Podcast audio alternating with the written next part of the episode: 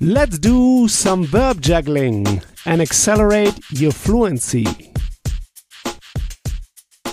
Vernichten is to destroy. Vernichten, to destroy. How would you say I destroy? Ich vernichte. How would you say you, sir or madam, destroy?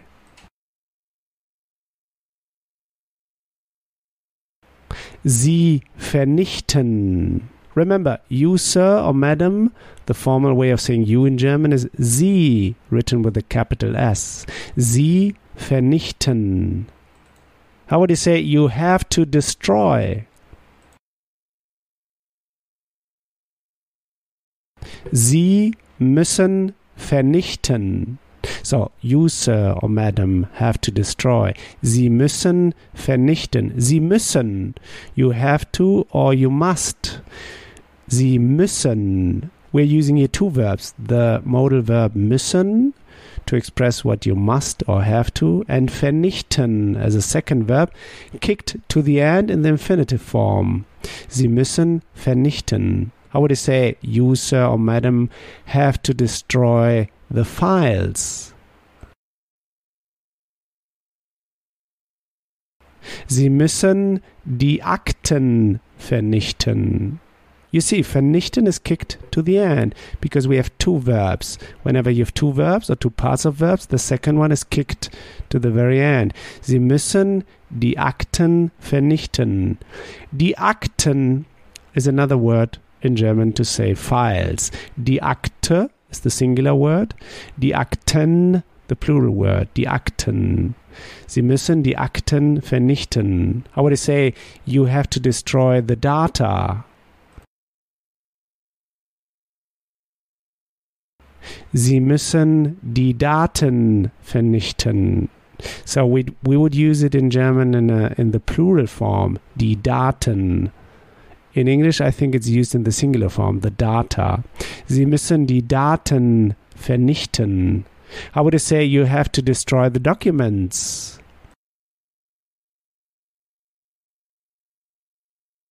Sie müssen die Dokumente vernichten. How would you say you have to destroy the data after the storage?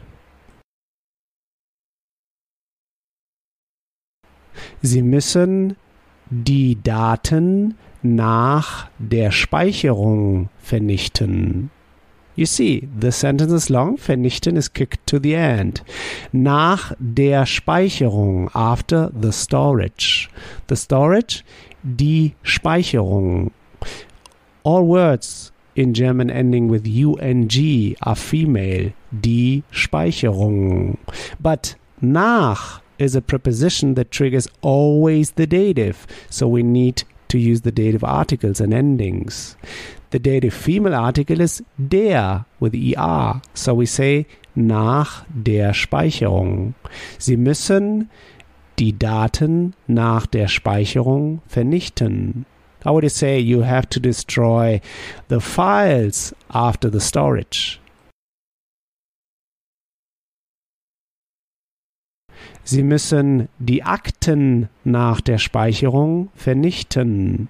How would you say you have to destroy the documents after the storage? Sie müssen die Dokumente nach der Speicherung vernichten. How would you say you have to destroy the documents after the receipt? Sie müssen die Dokumente nach dem Erhalt vernichten. Der Erhalt ist the receipt. Der Erhalt. Nach dem Erhalt. Why dem? Because the dative masculine article, so der Erhalt, becomes a dative dem Erhalt. Because nach triggers dative. Nach dem Erhalt. Sie müssen die Dokumente nach dem Erhalt vernichten. How would you say you have to destroy the documents after the editing? Sie müssen die Dokumente nach der Bearbeitung vernichten. Die Bearbeitung ist die Editing. Nach der Bearbeitung, after the editing. Sie müssen die Dokumente nach der Bearbeitung vernichten. How would you say in the past, I've destroyed? Ich habe vernichtet. Vernichtet is the participle ending with a T, but we have no GE because fair is an unseparable prefix, so there's no space for the GE. Vernichtet, participle, without GE, just a T at the end. Ich habe vernichtet. How would you say, you, sir, have destroyed? Sie haben vernichtet. How would you say, have you destroyed? Haben Sie vernichtet? How would you say, have you destroyed the documents? Haben Sie die Dokumente vernichtet? How would you say, have you destroyed the files? Haben Sie die Akten vernichtet?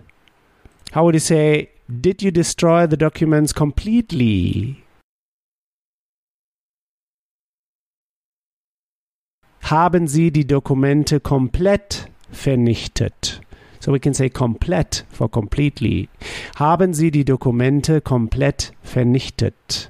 I would say I've destroyed the documents after the receipt. Ich habe die Dokumente nach dem Erhalt vernichtet. You see, vernichtet, the participle is kicked to the end, following the same rule. We have two verbs, and the second one is kicked to the very end. Ich habe die Dokumente nach dem Erhalt vernichtet. How would you say I've destroyed the documents directly after the receipt?